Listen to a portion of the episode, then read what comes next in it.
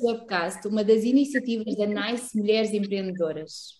A missão da NICE Mulheres Empreendedoras nasce do forte sentimento de construir uma comunidade de líderes únicas e confiantes, facilitando condições eficazes que permitam que mais mulheres prossigam projetos empreendedores, criando emprego e riqueza para uma sociedade mais equitativa. O meu nome é Vera Margarida Cunha e tenho o privilégio de conduzir este webcast, que nos dará a conhecer mulheres empreendedoras e inspiradoras, mulheres que sabem que são as partidas que criam a comunidade e que são as comunidades. A nossa convidada de hoje nasceu em Moçambique a 23 de agosto de 1952. É licenciada em Direito pela Faculdade de Direito da Universidade de Coimbra e doutorado e agregada em Economia pela Faculdade de Economia da mesma universidade. Foi secretária de Estado da Modernização Administrativa dos 18º e 17º Governos Constitucionais entre 2007 e 2011. Foi administradora não executiva da Fundação Francisco Manuel dos Santos entre 2013 e 2015. Entre 2015 e 2019 foi Ministra da Presidência e da Modernização Administrativa do Governo Português. Em 2019 foi eleita deputada ao Parlamento Europeu para a nona legislatura foi condecorada em 2000 como Comendadora da Ordem da Instrução Pública, atribuída pelo Presidente da República, Dr. Jorge Sampaio.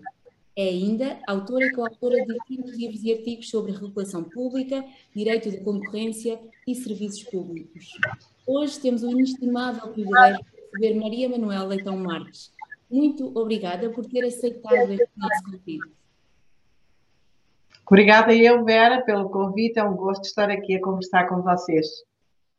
Maria Manuel, em que momento sentiu na sua vida e no seu percurso profissional que ser mulher fez ou faz a diferença? na vida a gente sente logo em casa, não é? Eu, eu sou, uh, eu tenho uma irmã e um irmão, portanto éramos duas raparigas em casa e um rapaz, as regras não eram exatamente as mesmas. As regras de sair e de entrar, as horas, a liberdade de sair sozinho ou não sair e até a distribuição de tarefas uh, dentro de casa. Talvez nessa altura, uh, enfim, a consciência da injustiça não fosse tão evidente, mas, uh, mas evidentemente que era, que era uma diferença e que isso marca eh, para o resto da vida, marca as mulheres e marca os homens. Depois, quando estava na universidade, embora não, não observasse ou, ou não respeitasse essas regras, eh, também se sentiam, eh, talvez não dentro da universidade, não no trabalho propriamente dito da, de estudante universitária, mas a regras sociais eh, relativamente às raparigas e aos rapazes. É uma área onde eu tenho muita atenção. Esses comportamentos sociais que às vezes castigam comportamentos femininos eh, e para os mesmos comportamentos masculinos são considerados não só tolerantes, mas às vezes objeto de elogio. E dispenso-me dar exemplos, tenho a certeza que todas e todos espero que alguns também nos estejam a ouvir, eh, vão perceber onde é que eu quero chegar. Mas, enfim, eu isso devo dizer que sempre passei à frente e uh, fiz aquilo que achava que devia fazer. Uh, depois, na minha vida profissional, eu não vou dizer que tenha sido objeto de muitas discriminações, porque isso não seria verdade. Eu fui uh, a primeira mulher uh, no meu conselho científico, também fui a única mulher, ainda era estudante, na redação de uma revista em Coimbra, de uma revista cultural e política, a Vértice. Portanto, estive muitas vezes como única mulher em, em fóruns de homens, portanto, em conselhos onde havia homens, e às vezes até com posições de direção como essa, e não apenas essa, eh, e nunca me senti discriminada por isso, tenho que dizer. Mas às vezes acontece, e acontece um, ehm, quando a gente menos espera dizerem, uma vez na minha, na minha universidade, já era professora catedrática, quis fazer um, um uma tarefa, de, era até um doutoramento honoris causa, uh, e fui preterida para um colega meu, dizendo: Estás a ver, uh, ele tem mais oportunidades na vida de ser político, de ir a ser conhecido, uh, e convém dar-lhe este lugar de destaque. Enfim, uh, a história mostrou que até foi ao contrário, mas ainda que não tivesse sido, uh, são aquelas coisas que às vezes vêm das pessoas de que menos se espera ouvir e nos momentos em que já não se espera sofrer de discriminação. Exato, disse, disse aqui questões e já tocou em pontos muito interessantes que nós gostaríamos de explorar mais durante esta entrevista. Um deles tem a ver exatamente com esse, esse cuidado em estarmos atentos e atentas a estes sinais. Nós conseguimos educar uma sociedade para ficar mais atenta a estes sinais, Maria Manuel?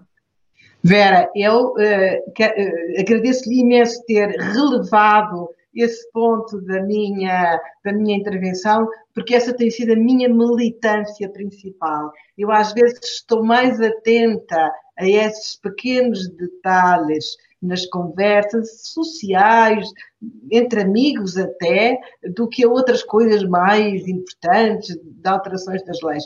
Porque eu acho que é muito importante eh, para a educação dos mais jovens e para a nossa vida cotidiana que essas discriminações não se realizem, porque essas é, é que reproduzem muitas das outras eh, e as tornam normais. Eh, eu acho que eu sou uma um, otimista militante, ou seja, nada se consegue por decreto, porque é uma cultura que estamos a mudar. Hum? Eu costumava dizer que só tinha tarefas no governo que não se mudam por decreto. Uma era a simplificação administrativa, também não se muda, vai-se mudando paulatinamente, medida a medida, eh, envolvendo cada vez mais funcionários, eh, sensibilizando-os para o corte da burocracia. E outra ainda mais difícil é esta que estamos aqui a, a, a falar, das não discriminações eh, de género na nossa vida profissional, familiar e pessoal. Um, e isso, quando se muda uma cultura, ajudam as leis, as leis de cotas, uh, para ter mais mulheres, em cargos de direção, eh, as leis, em cargos de, também em cargos políticos, eh, tudo isso, as, as, combatem as desigualdades salariais, tudo isso ajuda muito, mas não basta. Também temos que nós, mulheres que achamos que ainda existem discriminações, eh, temos que diariamente, com o nosso comportamento e a nossa vigilância crítica, ou seja, chamar a atenção no momento certo, eh, uma vez, uma história, uma vez ia pondo um amigo fora de casa por causa da minha casa, por causa de uma, de uma conversa deste tipo sobre elas e eles. Sim, porque uh, talvez nós precisemos mesmo de estar atentas, e a Maria Manuel referia isso até à sua experiência na universidade. Ou seja, estruturalmente, em termos de organização, não era muito evidente que existisse essa desigualdade, mas depois na vivência social ela realmente estava, e creio eu que na altura, bastante mais alicerçada, enraizada do que Sim, e até aqui no Parlamento Europeu, que há muito cuidado, vou dizer-lhe, e as questões de género são, estão muito transversalizadas, há sempre muito cuidado na organização das mesas, mesmo quando não está nas regras, nos regulamentos, mas mesmo assim, quando se vão distribuir os lugares, veja, a Comissão dos Negócios Estrangeiros, que é considerada aquela da política a sério, a política política dura são quase só, só homens, que lá estão, maioria de homens. A Comissão de Igualdade de Género, por exemplo, ou outra, outros assuntos sociais, maioria de mulheres, já quase não há homens. Portanto, mesmo aqui, as coisas às vezes, sem se dizer assim, por trás das costas, combinam entre eles, a coisa vem já distribuída, mesmo aqui se notam ainda as diferenças. É Mas muito menos do que já se notaram, vá, sejamos, deixemos aqui uma, uma palavra de otimismo.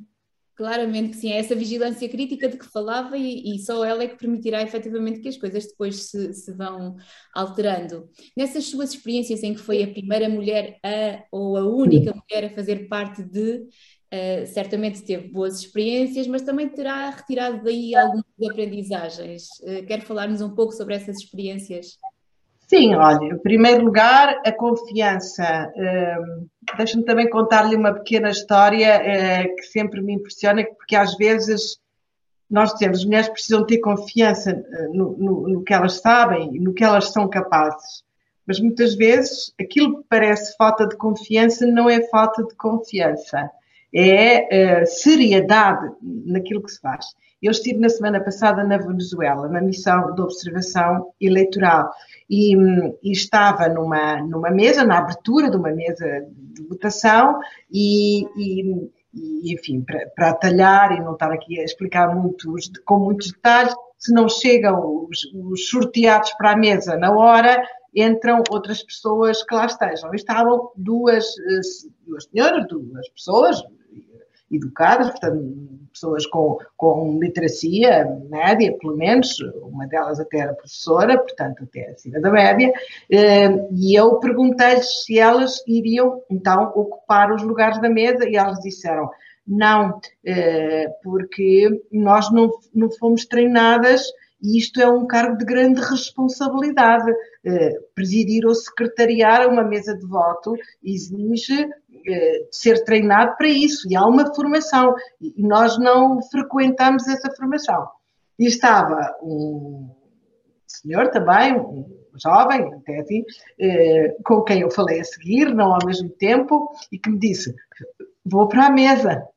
E eu, como tinha ouvido a conversa, disse assim: Ah, mas foi treinado para isso. Ah, não, mas isto faz-se. Um, e, portanto, muitas vezes eu vinha pensar assim: estão a ver aqui, não é só falta de confiança, é dizer eu não vou ocupar este lugar porque eu não estudei para isso, porque eu não adquiri experiência para esse efeito, não tenho experiência suficiente para esse efeito. E, portanto, naturalmente, a minha probabilidade de falhar é maior do que se ele for ocupado por uma pessoa com experiência. Isto é uma atitude muito uh, frequente em mulheres. Eu não sei como é que se dá a volta, mas é preciso dar um bocadinho à volta, dizer, oh, nem todas as pessoas que ocupam os lugares já têm experiência, muitas vezes a experiência se adquire. Uh, portanto, esta coisa que parece falta de confiança, muitas vezes é um excesso de rigor connosco próprias. É nós querermos ocupar os lugares para os quais estamos, nos sentimos preparadas ou já nos preparamos para. A primeira vez que me convidaram para um lugar político eu também não quis por esta razão, disse que não. Depois acabei por aceitar, mas a primeira vez disse que não, disse que eu era uma académica, eu tinha sido treinada para ser investigadora, para ser professora, para não ter um tempo de decisão muito rápido, não estava treinada para aquilo, portanto não ia correr bem.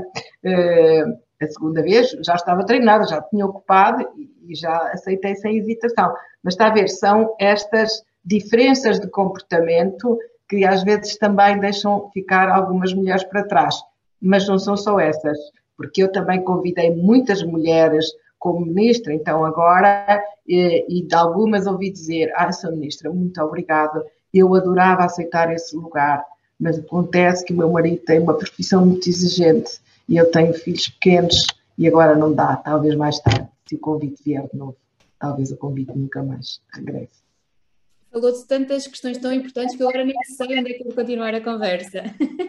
Eu diria, esta questão, por exemplo, do rigor, associada talvez a um maior medo de errar, eh, eh, uma questão associada à outra, não a falta de confiança, mas o erro pode ser um bocadinho mais um, difícil e, e, acabar por ter impacto mais exigente na, na, naquilo que pode ser uma carreira profissional de uma mulher, mas também esta questão de que estava a falar, a família e a maternidade em particular continua a ser aqui um reduto uh, grande, onde a desigualdade acaba por permanecer e às vezes, mais uma vez, assim baseada em pequenos comportamentos e pequenas ações ou formas de pensar. Vera, às vezes perguntas, contou-me uma amiga este fim de semana que concorreu para a Google, que vou dizer qual era a empresa, às vezes perguntas que não são feitas na entrevista, porque já não podem ser feitas, sob pena de, de haver uma denúncia pública, mas que são vistas no currículo eh, por portas travessas e que discriminam mulheres porque têm eh, bebés pequeninos, filhos pequeninos, que adoecem naturalmente, quem fica em casa. Essa é uma grande discriminação. A discriminação na distribuição dos deveres de cuidado é uma grande discriminação, porque é com as crianças, é com os pais mais eh, com os, com os familiares mais idosos e às vezes a precisar também eh, de cuidados, sobrecarrega muito mais as mulheres uh, do que os homens. Mas há bocado havia uma questão muito interessante, porque às vezes também se penalizam muito mais as mulheres. Uma mulher que erra, se reparar, é muito mais penalizada. Eu vi logo que foram convidar lá aquela tanta gente competente, e há muito esta conversa, não é? Tantos homens competentes que vão ser deixados para trás vão, por causa de meter mulheres, e quantas mulheres competentes ficaram para trás ao longo de tanto tempo. Exatamente. E, e será que para aceitarmos mais estes cargos ou este, este destaque, estas oportunidades que serão dadas, faltarão também modelos às mulheres? Ou seja, nós precisamos de mais mulheres em cargos de destaque para que elas sirvam de inspiração e de modelo? Eu acho que as histórias são a melhor coisa, não é? As histórias de mulheres dizem, que, que, dizem às outras: Olha, eu quando entrei, eu, eu, eu entrei cheia de medo. Eu, quando fui para o governo a primeira vez, eu pensava, mas eu estava tão bem, eu tinha uma carreira tão boa, eu já estava naquele ponto da carreira, doutorada, já tinha, naquele ponto em que a gente já pode escolher o que faz, eh, as redes onde participa, com quem dialoga o que é que eu me fui meter nisto? Portanto, isso é normal. Não, é? não, sei se os homens têm, se não têm, nem quero saber. Mas é normal as pessoas terem, as pessoas conscientes, as pessoas que querem eh, fazer bem e, e, e ter sucesso nas suas carreiras, têm medo têm muitas fases de medo quando têm uma tarefa nova na qual não estão habituados. Isso faz parte, isso passa. Isso passa e, e à medida que vamos eh, conseguindo fazer ou conseguindo viver com aquilo que não conseguimos fazer, porque isso também faz parte da vida, ehm, isso, isso passa e as coisas correm normalmente. E, e, portanto, os modelos, aquelas que contam pelo que já passaram, é muito importante para convencer outras a não, uh, uh, talvez número 2, número 3, número 4, número 5, mas isso não. É, essa é uma das missões aqui da Nice Webcast, dar a conhecer efetivamente o percurso de tantas mulheres que já passaram por, tantos, por tantas aprendizagens e por Mulheres empreendedoras que criaram crianças ao mesmo tempo, que se organizaram eh, e que tiveram sucesso e outras que não tiveram, porque há muitos homens que também não tiveram sucesso. Exatamente, e o sucesso é medido de várias formas, não é? E, portanto, o sucesso exatamente. é bastante subjetivo esta ideia de nós assumirmos que temos medo, mas que ainda assim vamos. A minha pergunta é no sentido de esta ideia de assumir medos não é assim é muito bem vista. Pois, é capaz de não, mas é aí é que as mulheres também têm que começar a fazer a diferença naquilo que as instituições valorizam e desvalorizam. Porque para as instituições, se eu tiver medo, eu sou, estou até mais atenta facilito menos, eh, eh, concentro-me mais, estudo mais, preparo-me melhor. Com certeza que há pessoas que fazem isso sempre e todas devem fazer isso sempre um pouco. Mas naquela fase em que estamos a aprender, sentimos que estamos ainda numa fase de aprendizagem, numa fase de menor conforto, eh, estamos provavelmente mais atentos ou investir mais do nosso tempo e isso só pode beneficiar as, as organizações. Portanto, vamos, vamos dar a volta ao texto e mostrar-lhes como é bom uh, ter, ter mulheres. Que as mulheres na Diza por cima têm mais uma outra característica, é que treinam para estar atentas a várias coisas ao mesmo tempo. Uh, e ele perguntar exatamente agora, uh, na sua experiência enquanto líder, que já teve muitos cargos de liderança, quais é que lhe parecem ser as características que nós associamos mais à liderança no feminino e talvez começar a pergunta até pelo início. Acredita que existe uma liderança no feminino? Uh, não sei, assim, dizer uh, como, uh, como uma marca, como um, sem, sem nenhum termo pejorativo, como um chavão, existe, as mulheres são diferentes dos homens.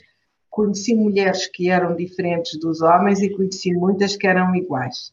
Eh, e conheci outras, nem muitas nem poucas, e conheci outras que eram iguais. Eu acho que depende um bocadinho. Há mulheres que mimetizam um bocadinho os homens nas funções, há mulheres que se assumem como são, eh, às vezes mais alegres, outras vezes mais abertas, mais atentas às pessoas e às suas emoções também há homens que são assim, não é? Portanto, os homens também não são todos iguais nas suas lideranças. Já trabalhei com muitos homens e também não são todos iguais. Nós somos capazes de encaixar melhor uma crítica, de fazer dela uma oportunidade de corrigir, acho eu, uh, do que eles que são sempre mais convencidos da sua verdade, mas isto não é verdade para todas e para todos. Portanto, acho que é muito variável. Portanto, não podemos assumir a liderança no feminino como uma forma de ser ou estar. Claro que a diversidade de cada um de nós depois também se reflete na forma como lideramos. Sim, um estudo mais aprofundado é capaz de permitir identificar características correntes e mais frequentes nas mulheres líder eh, que existem, que se repetem de umas para as outras e também nos homens, mas eu não tenho informação suficiente e da minha experiência, sei lá, já vi tudo. que características, Maria Manuela, acredita que um líder ou uma líder deve exibir na relação com quem lidera? Ah, na relação. Uh, confiança, espírito de equipe, uh, e o espírito de equipe é fundamental. Eu acho que a boa liderança é ao mesmo tempo alguma autoridade, um líder tem que ser reconhecido como, como líder pelos outros, mas ao mesmo tempo alguma sedução, eh, seduzi-los para a missão. Eu só, eu só liderei equipas missionárias, digamos assim, né? Eu no governo tinha as minhas missões um, e a, a, minha grande arte, digamos assim, que é quase uma arte, era ao mesmo tempo que tinha que ter autoridade e estabelecer prazos e, e, e ser rigorosa na apreciação, e eu sou muito picuinhas, tenho que reconhecer, na apreciação do trabalho que fazem para mim, portanto, vai muitas vezes de volta para voltar outra vez mais bem feito. Sou, sou, sou picuinha, sou assim. É não sei se é um defeito, se é uma qualidade, mas eh, às vezes parece uma qualidade, outras vezes é capaz de ser um defeito, porque o excesso de rigor. Mas eu acho que o excesso, habituei-me assim, ao, ao, rigor. Eh, mas, portanto, temos que ter alguma autoridade, mas ao mesmo tempo eles têm que se sentir parte da casa, parte da missão eh, e, tem que a sentir importante, não tem que estar ali a fazer uma coisa por fazer. E essa sedução, essa capacidade de atrair, de, de, de, é, é, para mim uma característica essencial da liderança, senão ela transforma-se numa visão puramente autoritária de poder. Pronto, a ministra manda, a, presidente do Conselho de Administração manda e os outros obedecem. Uh, pode haver isso, mas literalmente assim, se for só isso, eu acho que isso não dá grande resultado. Maria Manuel, como líder, tem sempre a capacidade de fazer as coisas mudar e mudar coisas, sejam elas o que É o que eu gosto mais. É o que gosto é mais de fazer. Mais. Mudar coisas é o que eu gosto mais. Isso, essa vontade, essa capacidade surge-lhe de onde? Olha, não sei, mas eu sempre tive a atração pelo abismo, como se costuma dizer. Quando, quando era investigadora, eu tendia sempre a escolher como temas de investigação, não aqueles que eram fáceis e que produziam resultados mais rápidos, que era mais fácil de escrever, mas aqueles que eram mais estranhos e, e, e mais difíceis de chegar.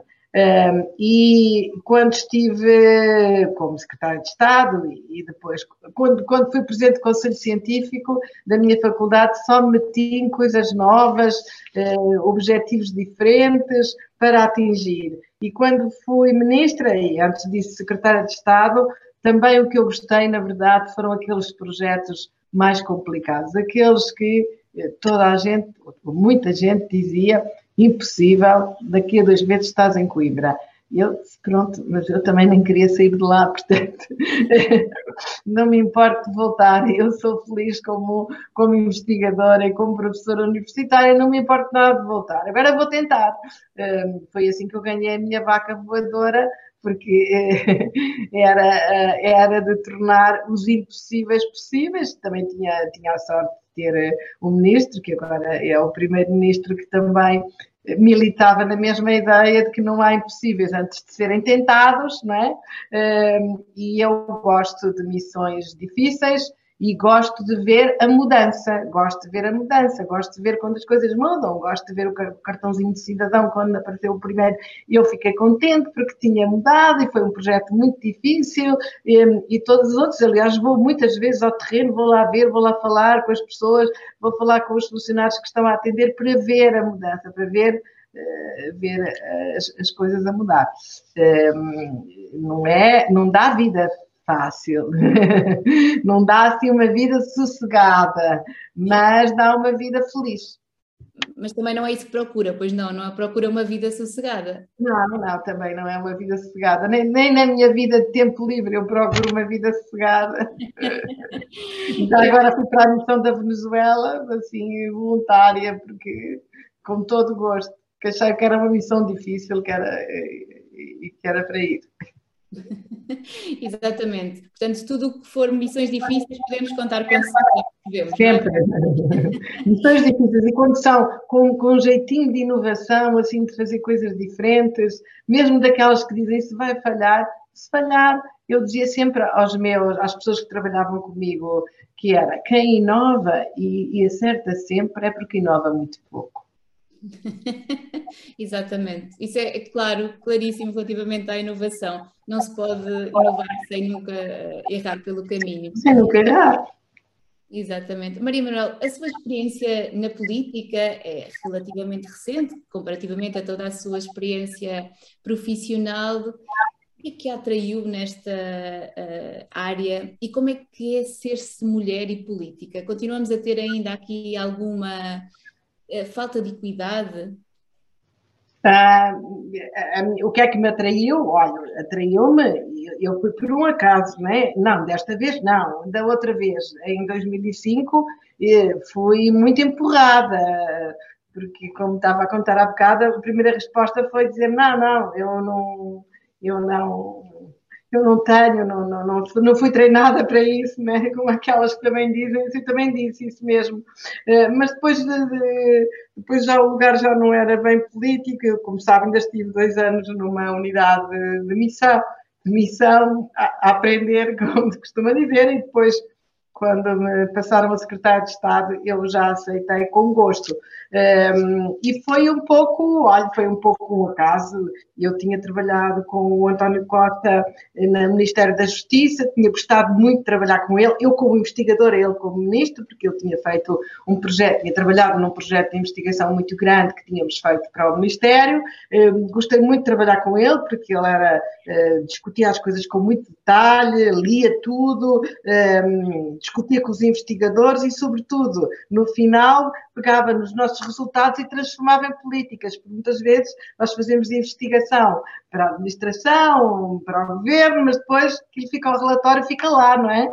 E não acontece nada. Mas ele não, ele pegava naquilo e, e, e dava-lhe utilidade para, para reformar a, a justiça em alguns aspectos. E, portanto, eu gostei muito de trabalhar com ele. Quando ele me convidou, olha, pronto, fui assim, fui seduzida para o lugar e não consegui recusar.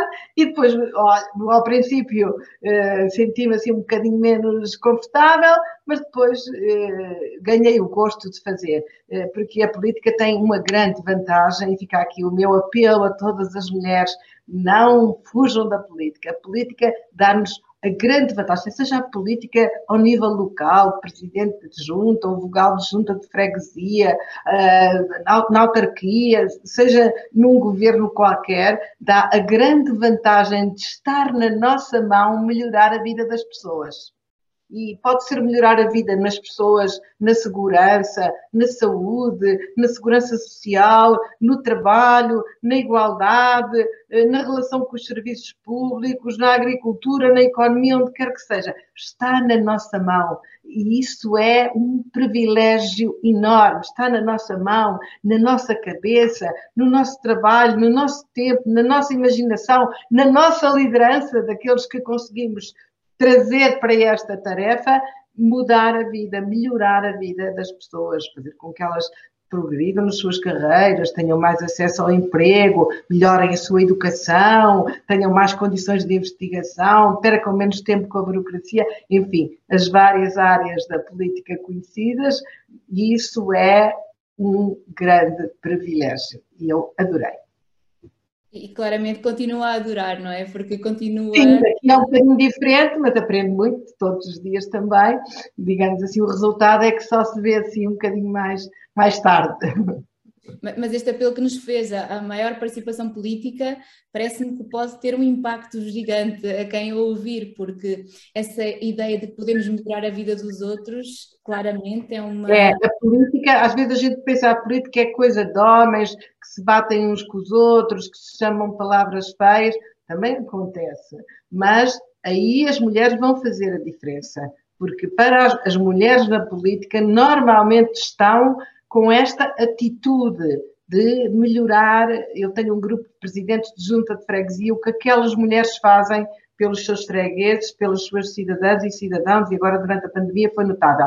A política para todas, eu deixo aqui, é uma grande oportunidade de melhorar a vida das pessoas e nós mulheres, normalmente, e aqui eu acho que é mesmo uma característica das mulheres, ou de muitas mulheres, vamos com esse espírito de missão para a política. Maria Manuel tem experiência na política nacionalmente e internacionalmente. Nota aqui algumas diferenças significativas? É mais ou menos a mesma coisa.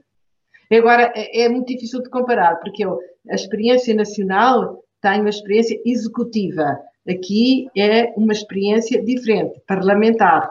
Eh, portanto, não são comparáveis, não é? Eh, devo dizer que a experiência executiva é mais apaixonante do que a experiência parlamentar. Mas para mim, que gosto muito de estudar e de aprender, eh, o Parlamento Europeu é um luxo, digamos assim, nesse aspecto. Maria Manuel, também na, a sua carreira foi muito feita nas instituições de ensino superior, eh, enquanto investigadora, enquanto professora. Como é que se sente que esta questão da equidade de género é trabalhada no ensino e particularmente no ensino superior? Quando eu era estudante não havia uma única professora na Faculdade de Direito de Coimbra. Uma única, zero. Uh, creio que hoje um, essa, esse equilíbrio de género uh, nas instituições, em investigadores e professores, enfim, há de haver alguns desequilíbrios, mas não é um grande problema. Nos cargos de direção ainda é, uh, ainda é, mais ou menos, lá vamos outra vez para os cargos de direção, não é? Já discutimos aqui, não vamos retomar, porque isso se repete em qualquer cargo de, de direção, ainda é, mas já foi uh, muito pior. Um, eu penso sempre que as instituições de ensino superior são locais privilegiados uh, em geral, porque lá uh, chega a igualdade primeiro do que chega nos outros lados e as discriminações são menos toleradas do que são nos outros lados. Esperemos que assim continue. Maria Manuel, o que é que gostaria de ter aprendido mais cedo uh, em relação a esta questão da igualdade de género? Uh, sim, gostaria de ter aprendido Gostaria de ter sido militante mais cedo de algumas causas, eh, porque todas as que estamos a discutir aqui são muito importantes. Mas, por vezes, e eu agora tenho a oportunidade de o fazer aqui no Parlamento Europeu, eh, por vezes esquecemos-nos e não nos podemos esquecer, nós mulheres empenhadas, nós mulheres empreendedoras, eh, nós mulheres em cargos de direção, nós mulheres que fazemos blogs tão interessantes como este eh, e que não nos podemos esquecer de todas as que estão a ficar para trás no mundo. com a pandemia, muitas meninas deixaram de ir à escola para sempre, não é deixaram de ir à escola enquanto estiveram confinadas, é deixaram de ir à escola para sempre. Uh, no mundo há ainda muitas meninas que não, a quem não é permitido estudar, a quem não é permitido escolher com quem casar. Meninas que são privadas eh, da sua sexualidade através da mutilação genital eh, e estas são lutas eh, que não podemos deixar para trás. Às vezes ficamos um bocadinho na nossa bolha e esquecemos de trazer para o nosso dia a dia os problemas destas mulheres que não têm voz, se não formos a voz delas. E se não bastasse termos que estar atentas criticamente àquilo que se passa à nossa volta, àquilo que se passa um bocadinho mais longe de nós, essa, essa noção. Eu sei que às vezes nem ao que está à nossa volta estamos atentas. Vera observou muito bem, mas se pudermos reservar uma parte da nossa agenda também para aquelas que, que eh, precisam sentir o nosso conforto e se às vezes conseguirmos fazer um debate com organizações que trabalham em condições horríveis, eh, por exemplo, nos países de língua portuguesa, que não são dos piores, eh, talvez seja uma maneira de dizer: ah, não, vocês não estão sós, nós estamos aqui a pensar em vocês. Concordo inteiramente consigo. Temos que ter essa visão de mundo e não só a visão aqui da nossa proximidade, onde às vezes assim de uma forma quase ingênua, achamos que a igualdade de género já, já está garantida, não é? Que não, não, não, não está. Assim. Não, está. E quando pensamos muito e nos sentimos muito confortáveis, às vezes levamos assim um pontapé forte para aprender que não está. E aqui, aqui até aqui no Parlamento, vou-lhe dizer que isso é, é uma vigilância constante. E mais, mesmo na Europa, é sabido, eh, eh, não é, que há hoje retrocessos, né? Em países como a Hungria, em países uh, como, e, mesmo aqui, uh, outro dia um deputado dizia ah, mas essas questões da igualdade de género, o que é que estão aqui a fazer na discussão sobre direitos humanos? está a ver, mesmo aqui, dentro do Parlamento. Vigilância crítica, vigilância crítica, como nos diz. Vigilância crítica sempre, em, em todas as, mesmo nos sítios que pensamos onde as coisas estão mais avançadas. E agida, não é? Porque às vezes é dar conta do que aconteceu e ter a capacidade. Não, e não deixar passar, e não deixar passar. Exatamente. Maria Manuel, que decisão tomaria se tivesse esse poder que acredita que teria um impacto ímpar na questão da equidade de género? Difícil, difícil, porque uma só decisão, eh, uma só decisão difícil, mas se eu tivesse só uma moeda para apostar, eu apostava na educação das raparigas que não têm acesso a ela. Se tivesse só uma moeda, era aí que eu a colocava. Muito bem, vamos chegar agora aqui à segunda parte da nossa entrevista, aquela que chamamos Nice QA, conjunto de perguntas mais diretas para respostas mais diretas. Maria Manuel, qual é o livro da sua vida? Pois essa pergunta é aquela pergunta que me fazem sempre e é que eu nunca consigo responder. Uma vez respondi que eram os sonetos de Camões, porque foi aquele livro que eu soube de cor primeiro. Eh, sei lá, tinha 12 anos e adorava e sabia todos, ainda hoje sou capaz, sou capaz de dizer alguns, mas não é o livro da minha vida. E eu costumo dizer que o livro é sempre aquele que eu estou a ler e não consigo parar. Né? aquele livro que me está a apaixonar no momento. Eu adoro biografias, por exemplo. Normalmente eu as biografias, mesmo aquelas que são altíssimas, como a do Obama, que foi a última que eu li, eu leio de um trago e fico triste de ter que ir dormir à noite para não poder ler mais um bocadinho chego a casa e vou pegar no livro. Agora, por exemplo, estou com um livro que nem é um romance, nem é um livro de história, que gosto também, nem um livro de viagens, que eu sou fascinado pela literatura de viagens, mas é um livro de Porque Falham as Nações, de uma questão que me preocupa muito, que é eh, porque, há, porque é que a desigualdade persiste no mundo eh, e há países que conseguem combatê-la melhor e outros países ricos onde ela só se aprofunda. E eu, eh, é, é, é um problema que me intriga e é o meu livro de hoje. Não o meu livro da vida, mas o meu livro de hoje. Qual é a frase da sua vida?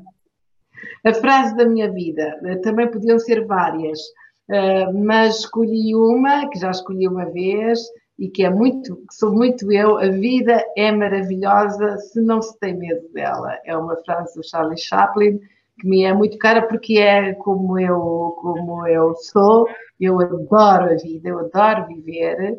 Uh, há coisas que eu não tive na vida, mas as que eu tive são compensam sempre aquelas que eu não tive. Uh, e a vida é só uma e eu aproveito, e mesmo quando estou triste ou quando alguma coisa não me corre bem, eu tento recompor-me. Eu sou uma pessoa muito resiliente, como se costuma dizer, eu já tive alguns choques, mas eu recomponho-me rapidamente para não perder triste uns minutos da vida, porque ela é maravilhosa. Quem é a mulher da sua vida?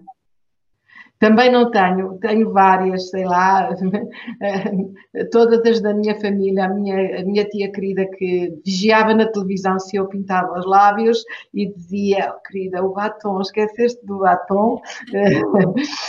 o batom, nunca te podes esquecer do batom, uma tia eh, que me adorava e que eu adorava e que já não tenho cá, mas na verdade não vou dizer que ela foi a mulher da minha vida, uh, houve muitas e eu não, não, não, não consigo escolher uma. Há muitas que eu gosto, porque resistem em determinados momentos, porque tomam determinadas atitudes, porque escrevem livros magníficos, como a Carolina Criado Pérez, eh, mas não, não vou dizer que são as mulheres da minha vida, porque gostava de as conhecer por dentro também, noutras, noutras circunstâncias. Admiro determinadas atitudes, mas não sei se são as mulheres da minha vida.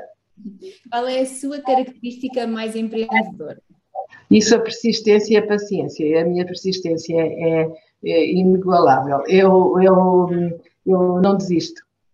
Uh, o meu marido também diz assim: tu abres portas onde elas estão cerradas com cofres, porque vou, dou a volta, falo, tento, continuo, volto uh, e tenho paciência para fazer isso, uh, mas sou muito persistente.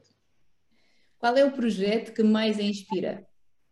Os mais difíceis, já lhe disse, os mais difíceis e os mais inovadores. São sempre, se eu tiver que escolher entre um fácil, mesmo que me dê a mesma posição, que me renda politicamente o mesmo, ou mais até, eh, que, que me traga a mesma remuneração, eh, o mesmo, a mesma linha de currículo, como se costuma dizer em termos académicos, eu escolho o mais difícil. Isso aí, tenho vários exemplos que lhe podia mostrar. Qual é o seu sonho para um futuro próximo?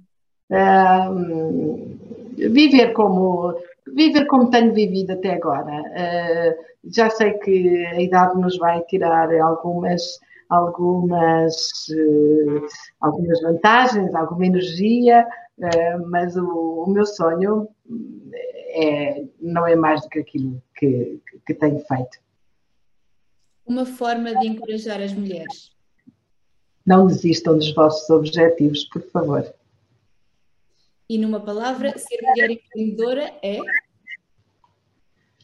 Uh, é ser mulher. é suficiente, não é? Ser mulher já é ser empreendedora por. Eh, já é ser empreendedora. Eu acho que as mulheres treinam para empreendedoras todos os dias da sua vida. Elas é que não sabem. Exato, estão a ser treinadas para isso, não é? Depois só precisam ter a oportunidade de, oportunidade. de mostrar uh, As oportunidades é que às vezes não são muito castigadoras. Porque... Mas vamos ser otimistas. Já foi tudo muito pior para nós. Para nós já foi tudo muito pior. E finalmente vamos pensar nas outras para quem ainda nada foi melhor. Maria Manuel, estamos verdadeiramente deslumbradas com a sua entrevista, com aquilo que partilhou connosco, com a sua energia, com a sua capacidade de fazer a mudança e acreditar que ela é possível. E, portanto, temos a certeza que esta uh, entrevista vai ser também inspiradora para todos e para todas aquelas que puderem assistir a ela. E a política, não se esqueçam, candidatem-se. Estamos agora em eleições. Não recusem, se forem convidadas.